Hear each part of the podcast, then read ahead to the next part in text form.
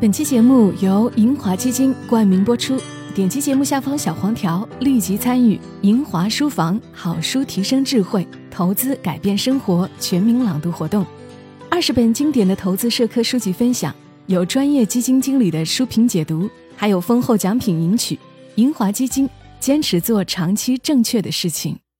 每一个故事都是别人走过的路，做人如果没梦想，那个有微笑的抚慰，从一数到十，你爱我有也有多少？泪水的滋润。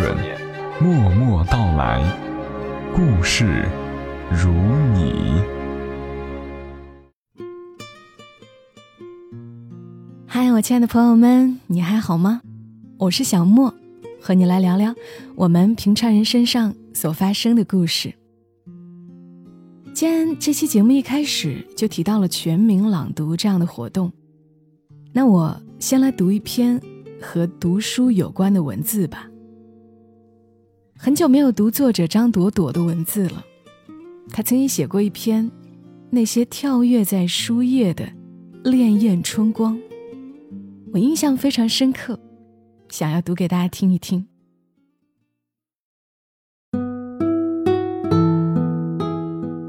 那些跳跃在书页的潋滟春光，作者张朵朵。奶奶以前是评剧票友，得了闲便和要好的老姐妹们唱上几嗓子。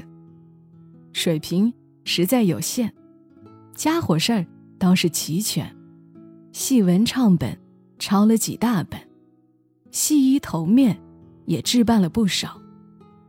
专挑了那春光大好的日子，坐在窗前，一样样用帕子和旧牙刷擦拭他的心肝宝贝。阳光透过明净的玻璃窗洒下来，跳跃在亮晶晶的钗环上。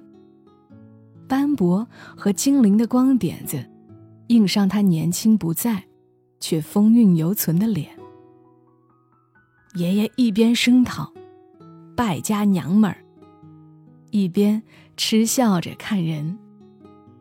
三个孩子就在他们身边打打闹闹，识文断字。这样的好日子，在浩劫开始时戛然而止。爷爷本是苦出身，孤儿一般走他乡做苦力，下煤窑，用汗血。和健康为代价，给自己和家人挣来富足的生活，却被扣上了出身不好的帽子，莫名其妙卷进派别纷争。老爷子宁折不弯，不愿意说一句软话。在被抄家之前，一把火烧了家里所有封建余孽。奶奶的细衣头面。首当其冲，葬身火海。还有奶奶收集的很多戏文唱本，以及化妆演出时的定妆照。很多年后，爸爸回忆说，那团火烧在爷爷眼睛里，很久不曾熄灭。家道中落到最不堪的时候。已经上中学的大姑姑，申请加入团组织被拒，整天哭哭啼啼，恨不得跟这个家划清界限。上小学的爸爸和小姑姑被勒令退学，连书都没得念。爷爷火爆脾气上来，把三个孩子好一顿臭骂：“都别上学了，在家待着，老子养得起。”奶奶身上有一半的满族血统，继承了满女的强势彪悍，却也学会了汉女的忍辱负重。一贯心高气傲的她，放下了架子，带着贪恋学校的三个孩子，遍寻学校每一位老师，求爷爷告奶奶班说好话，只为让他们顺利的把书念完。爸爸害怕爷爷像烧奶奶的戏文唱本一样，把他的书本都烧掉，硬是一字一字把课本抄了一遍，藏了起来。他对书的饥渴，从那时而来，除了渴望重新背上书包回到学校，更是恐惧从此断了跟自己的缘分。后来是一位姓火的女老师，冒着被卷入风险的危险，替爸爸和小姑姑到校领导那里求情，据理力争，终于让他们回到了学校念书。火老师成了爸爸一辈子最感念的人。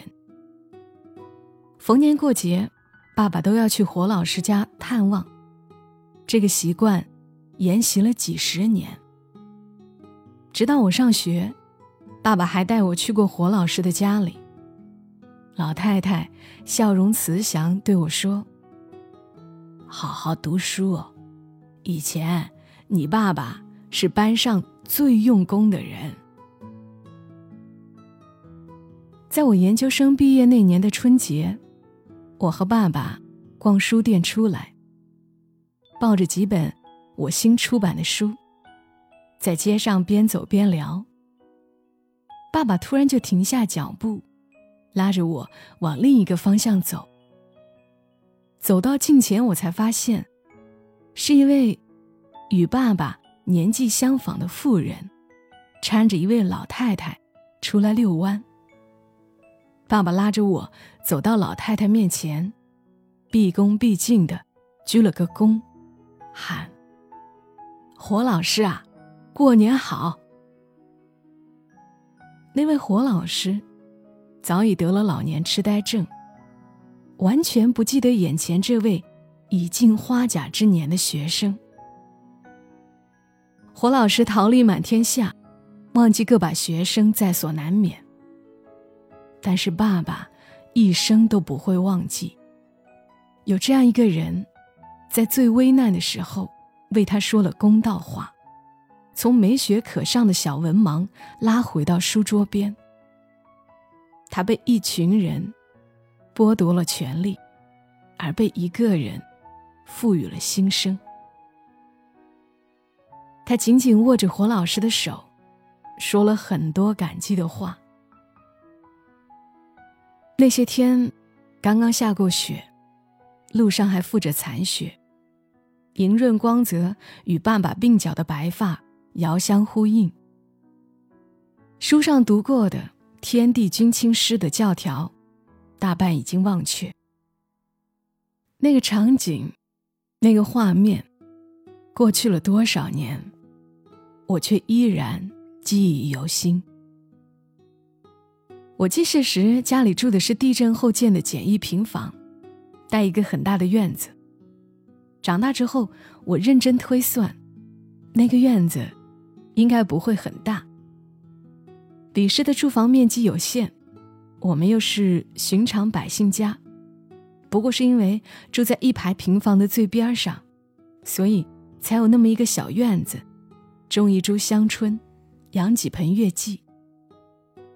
可是，在小小的我看来，那个院子大的无边，神奇有如百草园和三味书屋的结合体。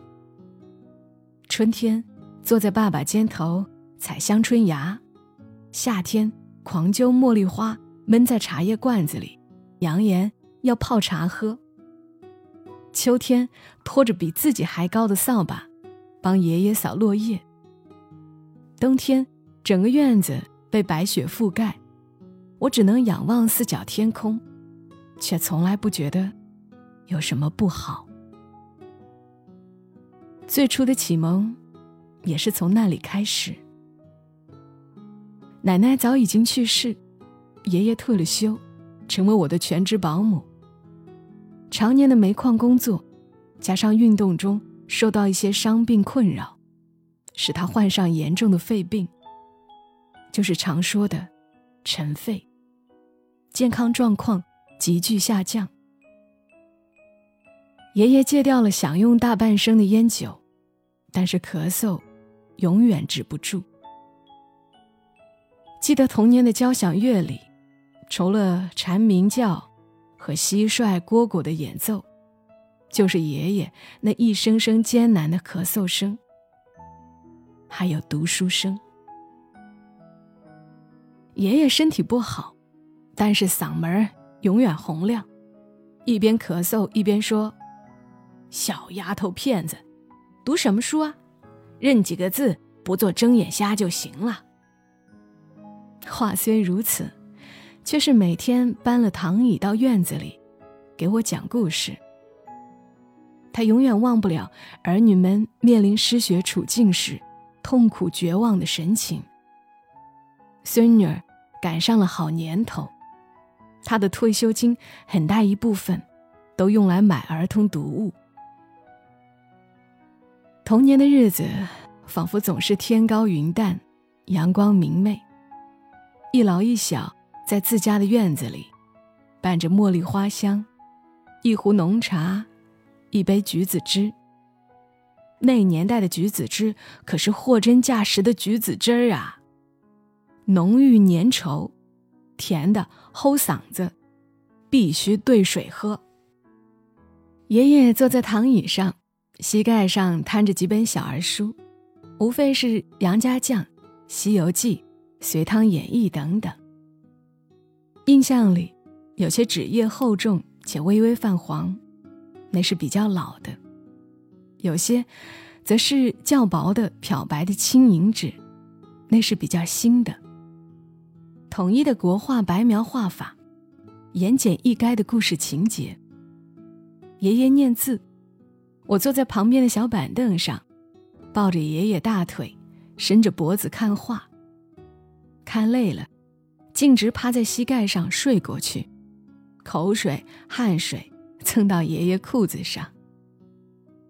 若是冬天，祖孙两个就窝在屋子里，守着小煤炉，爷爷靠在床头被垛上晒太阳，身上总是裹着毛皮衬里的大棉袄。我依着他看故事书的时候，那股子淡淡的腐败的气味儿。樟脑球气味儿，就伴随着故事书的油墨签字香，透过棉袄，粘到鼻孔里。那应该是一种很不好闻的味道。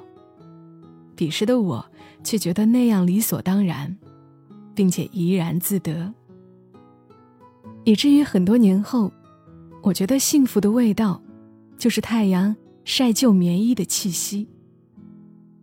无忧无虑的时光。就在那带着厚重乡音的普通话，和夹杂着肺病患者艰难呼吸的嘶嘶声中划过去，再也找不回来。小学一年级时，我家从平房搬到了楼房，搬家途中，满满一大箱子小人书不翼而飞，那是我的心头肉啊！我急得嚎啕大哭。爸爸妈妈和爷爷轮番上阵，才把我哄好。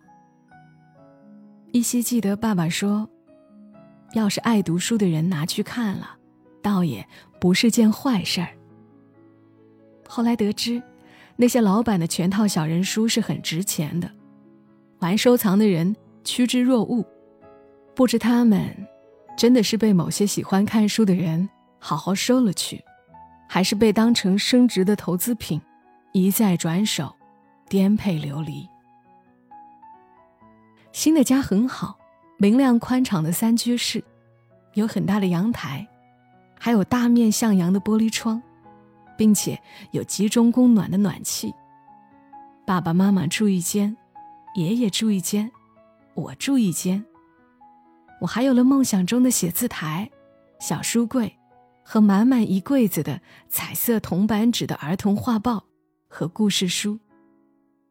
但是爷爷的病越来越重，他说接不到地气儿。那年冬天，爷爷住进了医院，再也没能回家。而我，从那年起，只能一个人读书。彩色画页的儿童读物渐渐淡出视线，白纸黑字的所谓名著。一本本厚似一本，认认真真的咀嚼，半懂不懂的玩味。探寻单薄的个体与历史风云的关系。我忽然明白，爷爷奶奶也许并没走远，他们就随同记忆，一起流连在一寸一寸的书眉叶角，春光潋滟。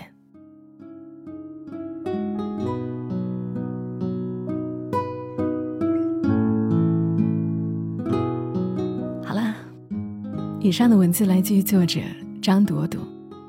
我始终认为，看书的时光是人生中最美好的时刻，而童年里和爷爷相处的时光，也是一生中最难忘的时光。